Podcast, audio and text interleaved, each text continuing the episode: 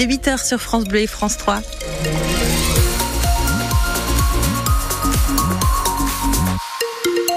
Le point météo avant le journal, bah écoutez, c'est la grisaille qui persiste encore aujourd'hui dans nos deux départements. Demain, on ajoute de la pluie avec du vent.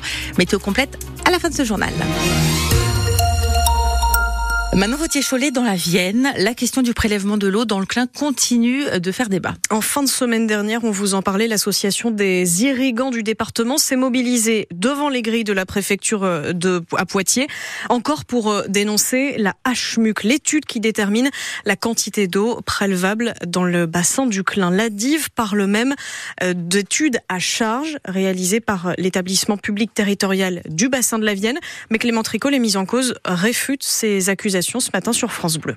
Au centre détention, on retrouve de nouveau l'étude HMUC sur la gestion de l'eau dans le bassin du Clin. Sauf que cette fois, ce ne sont pas les résultats de l'étude sur les volumes d'eau prélevables que critiquent les membres de l'association des irrigants de la Vienne, la DIV, mais la méthode. Pour le président de l'établissement public territorial du bassin de la Vienne, Jérémy Godet, ces critiques n'ont pas lieu d'être. L'étude respecte un protocole scientifique. Le bassin du Clin, depuis 1994, on sait qu'il y a plus d'usage que la ressource en eau peut en fournir. Et l'enjeu de l'étude, c'est de piloter beaucoup plus finement euh, la ressource en eau tout au long de l'année. Nous avons répondu à un cahier des charges. Le protocole qui est utilisé est valable, il est éprouvé scientifiquement et il est solide. Il n'est pas non plus d'accord avec les déclarations de Nicolas Giraud, le président de l'ADIV, sur l'absence de prise en compte des revendications des irrigants. Euh, factuellement faux. L'étude, c'est 25 réunions, c'est plus de 300 contributions. Et en ce qui concerne l'ADIV, c'est plus d'une cinquantaine de courriers de remarques qui ont été entendues et qui ont fait l'objet de réponses. Il insiste la gestion de l'eau dans le bassin du Clin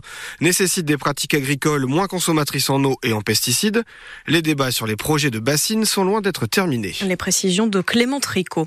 Après les agriculteurs, le monde du BTP aussi veut faire entendre ses revendications dans le Poitou, dans les Deux-Sèvres. La CAPEB se mobilise ce matin à Partenay, appelle à bloquer la nationale 49 dans la ville à partir de 8 heures, donc en ce moment. L'objectif, c'est notamment de demander la suppression de la hausse de la taxe sur le gasoil non routier.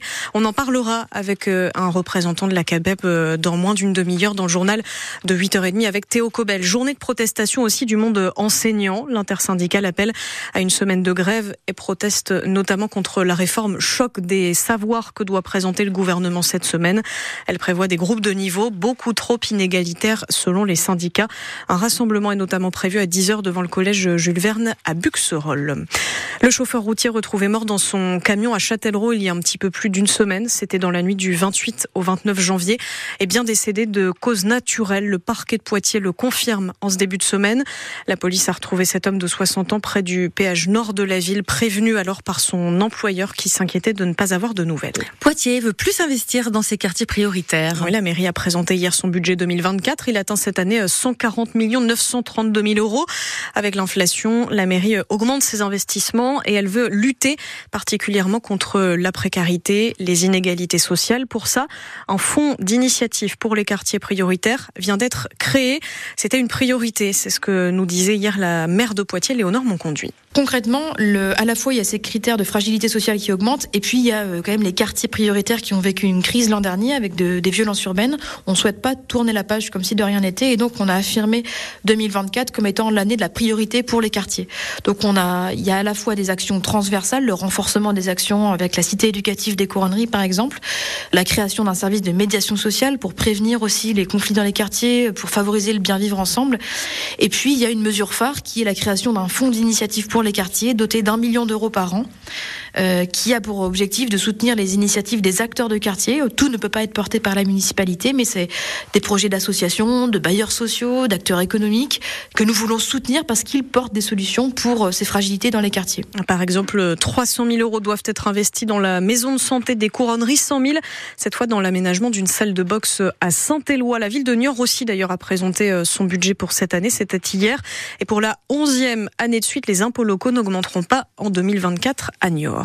La loi bien vieillir soumise au vote des sénateurs aujourd'hui, elle a été débattue ces derniers jours et devrait être largement adoptée, avec parmi les mesures un droit de visite garanti en EHPAD, mais aussi la création d'une carte professionnelle pour les aides à domicile, qu'elle soit mieux reconnue.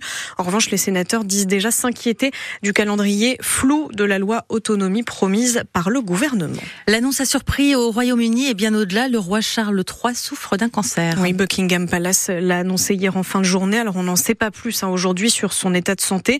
En tout cas, à Londres, Richard Place, la nouvelle, est au centre de toutes les discussions. Francis trinque de bon cœur avec deux amis, coincés dans un angle autour d'une petite table. Les trois hommes ne parlent pas de foot pour une fois. Depuis qu'ils sont arrivés, un seul sujet de discussion, la maladie du roi. Uh, pour être honnête avec vous, j'ai failli ne pas venir ce soir. Quand j'ai appris la nouvelle, ça m'a mis un coup au moral. Tout ce qui arrive à la famille royale, ça me touche.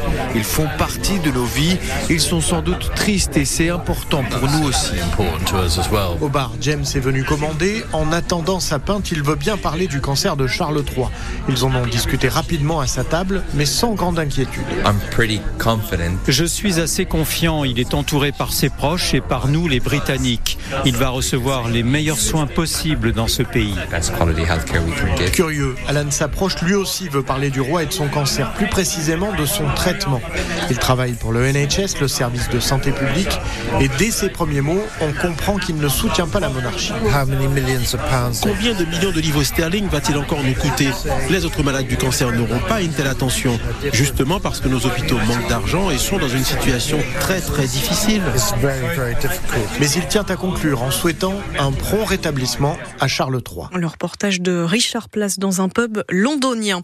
Et puis euh, en sport, en basket, le PB 86 donne rendez-vous à ses supporters ce soir à l'Arena Futuroscope.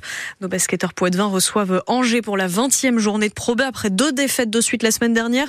On espère vraiment qu'ils vont euh, l'emporter ce soir. L'objectif, c'est toujours le maintien. C'est ce que nous disait Eric Pinault il y a quelques minutes. Vous retrouvez son interview complète euh, d'ailleurs en vidéo sur notre page Facebook. C'est le vice-président du PB en charge du sport. Le coup d'envoi, c'est à 20h. Je sais que Aurélie Garcia y sera. On espère que vous allez leur porter chance. À demain matin, petits yeux, voix cassée. Désolé, hein. c'est annoncé. On annonce.